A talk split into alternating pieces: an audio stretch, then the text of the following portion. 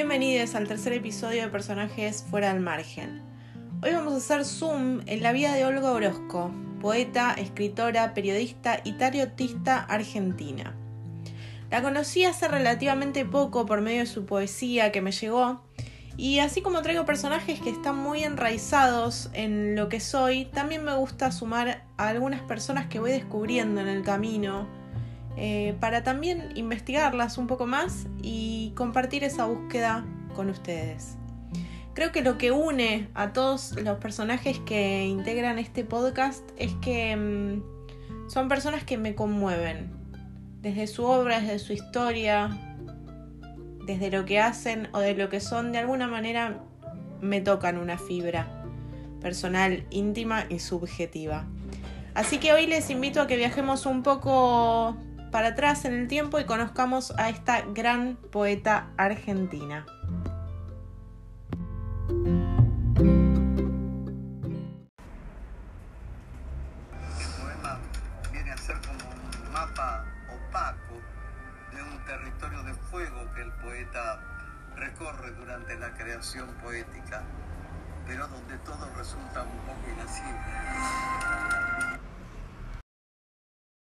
Esos pequeños seres.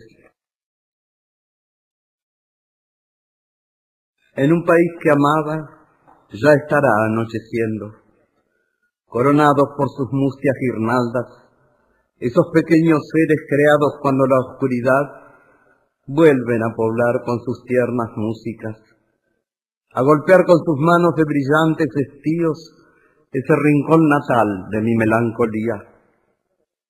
Sonríen los inacibles huéspedes, las criaturas largamente buscadas en las secretas ramas, en lo más escondido de las piedras, en la sombra abandonada del que salió de ella eternamente joven, desde la lejanía me sonríen. Qué inútiles sus gestos, sus caricias, cuando algún largo tiempo nos conoce calladamente ajenos. Cuando ya no hay temor por el huyente roce de los muertos que amamos, ni por el musgo que crece murmurando sobre el corazón, ni por las voces nocturnas de los que se despiden sollozando. Yo te esperaré siempre allá, doliente desaparecida. Vosotros, que habitáis en mí la región desmoronada del miedo, de las ansiadas compañías terrestres, a que volvéis ahora como un sueño demasiado violento que la infancia ha guardado. Apenas si un recuerdo os reconoce, cada vez más lejanos.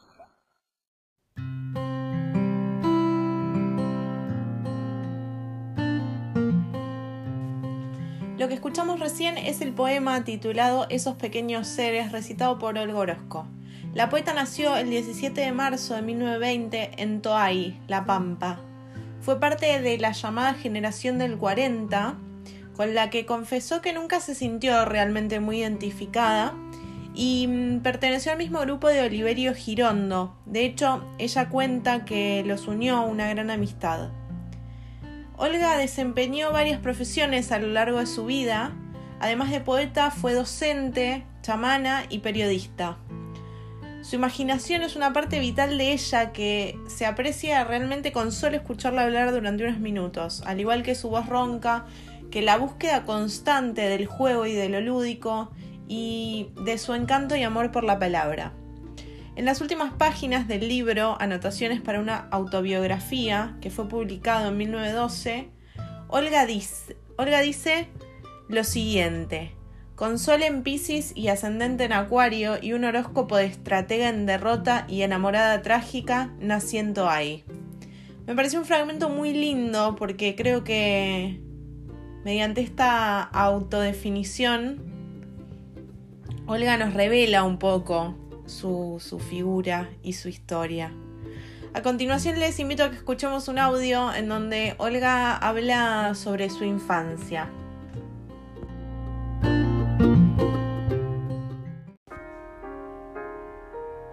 Son relatos de infancia con todos los problemas, las inquietudes que a mí se me planteaban durante mi infancia, que era era, era una infancia muy, muy, muy rica, porque yo era una niña muy, muy medrosa, muy llena de terrores y de imaginación. Los relatos eh, derivan a veces, tienen muchas consideraciones dentro que tal vez rompan lo que puede llamarse un relato en un sentido clásico, clásico, ¿no? Porque me desvío a veces del relato mismo para hacer otra serie de observaciones, ¿no?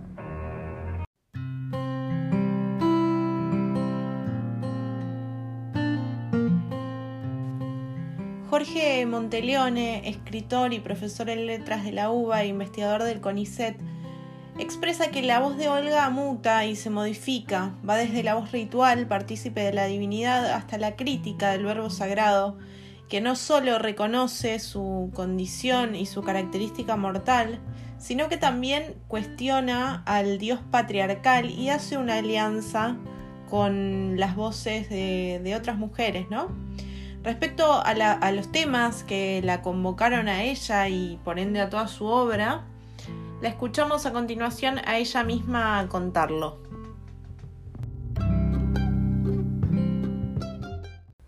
Yo creo que mis temas siempre fueron los mismos. La búsqueda de Dios, el hecho de acechar más allá de lo, de lo visible o de lo inmediato, de ampliar las posibilidades del, yo el tiempo y la memoria sobre todo, ¿Qué sé yo? La justicia, la libertad, el amor y la muerte, claro.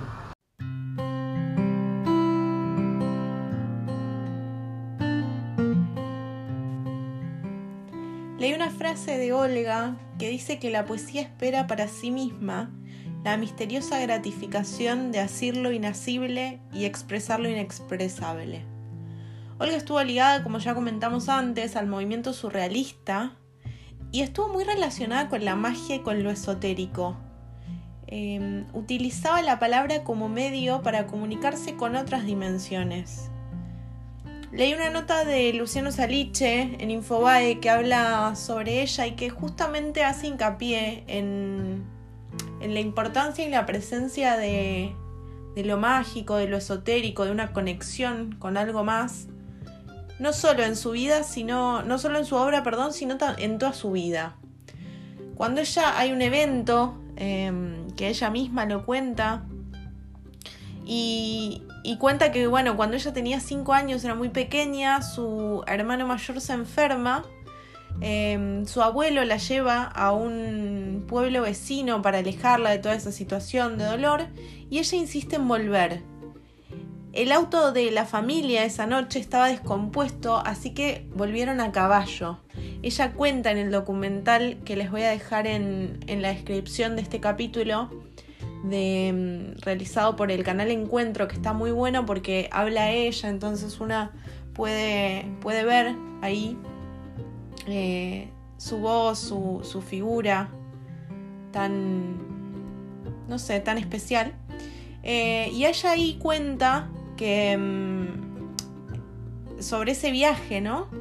Y mm, ella cuenta que volvieron cabalgando y ella estaba aferrada a la cintura de su abuelo y mm, ella cuando volvía ya lo supo, que no había nada que hacer, que su hermano había muerto y, y fue así. Al llegar le confirmaron la noticia y ella lo cuenta como uno de los momentos más tristes obviamente de su infancia. De su infancia también remarca mm, la figura de su abuela, a la cual reconoce como una maga blanca. Así que los invito a que escuchemos eh, su percepción y, y su historia sobre su abuela y un poema también que le dedicó en su voz.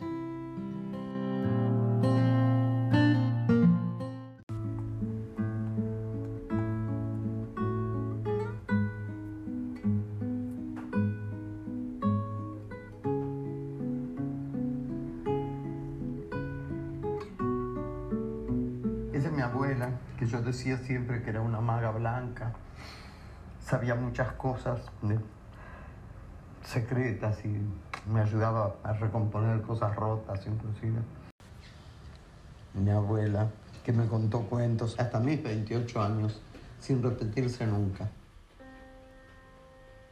Mi abuela fue una hechicera blanca que heredó en cada piedra un altar de los druidas, donde oficiaba a medias con la luna sus ceremonias blancas. Encendía las lámparas de un soplo, bordaba las historias más hermosas con las hebras más largas del invierno y evaporaba brujas tan solo con mondar sin miedo una naranja. Su mundo era un fanal iluminado por rayos y centellas que guardaban distancia frente al ojo temible del alcanfor y de la naftalina.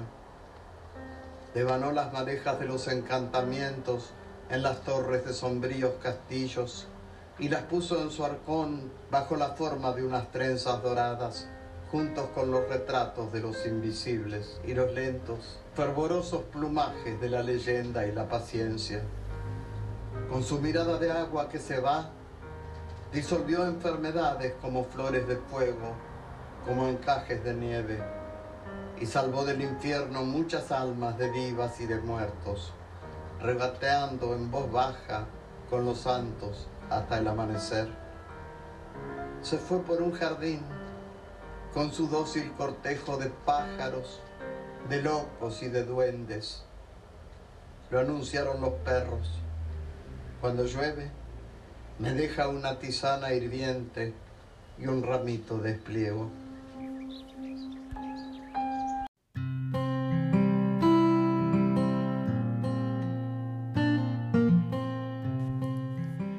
A esta vinculación con lo mágico, habla también en el capítulo de, mm, del documental que está en encuentro sobre su relación energética con las piedras, que para la poeta, según cuenta, tienen una vida lenta pero interesante.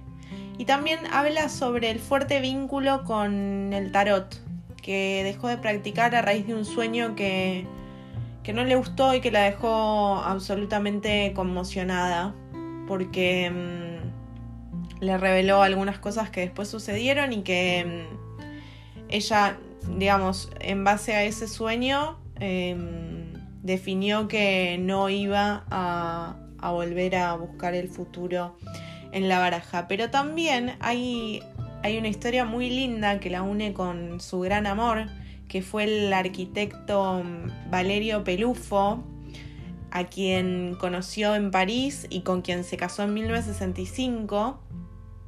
Y mm, cuenta un poco Olga cómo nació este vínculo con iguales dosis de ternura y humor. Así que les invito a que la escuchemos a ella contarlo.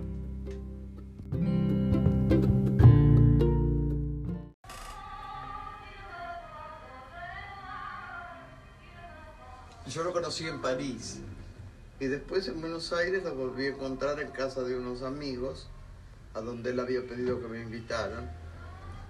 Y la dueña de casa me pidió que llevara el tarot.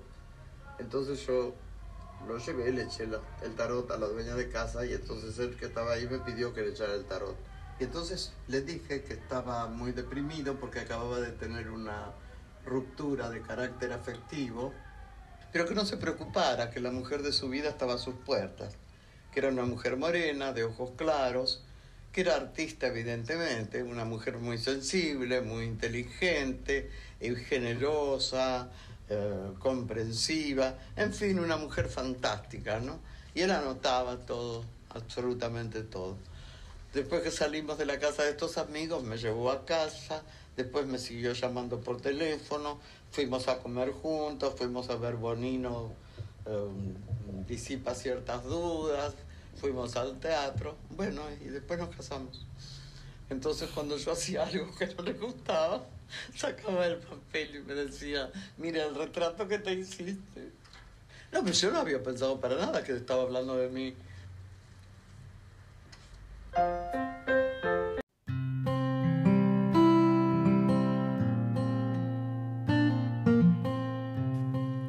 Cada noche, Valerio y Olga jugaban a los cadáveres exquisitos, que es un juego que fue creado por los surrealistas. ¿De qué la va? Es el que mm, es muy conocido en realidad. Yo no lo conocía con este nombre, pero es muy conocido. Es un ejercicio lúdico, un juego que se realiza entre un grupo de personas que escriben o dibujan una composición en secuencia.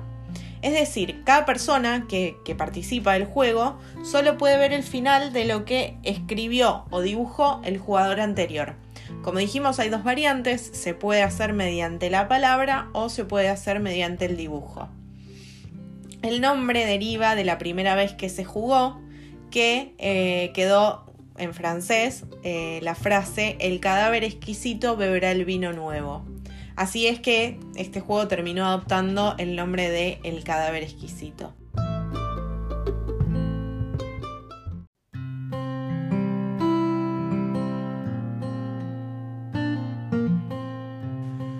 Y en esta misma línea, ¿no? De lo lúdico, de mm, todo aquello que convoque una parte más creativa y poética, la escuchamos en el audio que sigue a Olga hablar sobre el amor por la palabra. Inclusive en una situación de crisis, de nervios, de cualquier tipo de alteración, lo que me tranquiliza es el juego con la palabra siempre. Debe ser por el amor a la palabra en sí, ¿no? Que yo creo que la palabra siempre está cargada de algo, ¿no? Pero desde que era chica lo que me encantaba era la sopa de letras, porque me hacía poner un platito al lado y trataba de formar palabras. Detestaba la sopa por lo demás.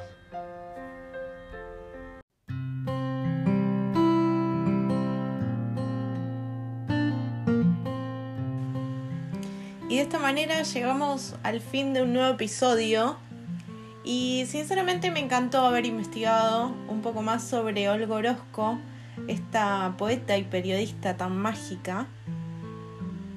Y sin dudas voy a seguir buscando algunas cosas porque me pareció súper, súper atrapante ella, su historia.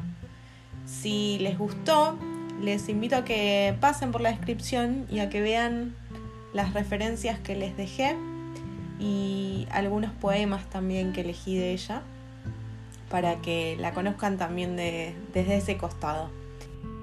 Espero que hayan disfrutado de esta nueva búsqueda y de este compartir y nos reencontramos en el próximo episodio de Personajes fuera del margen.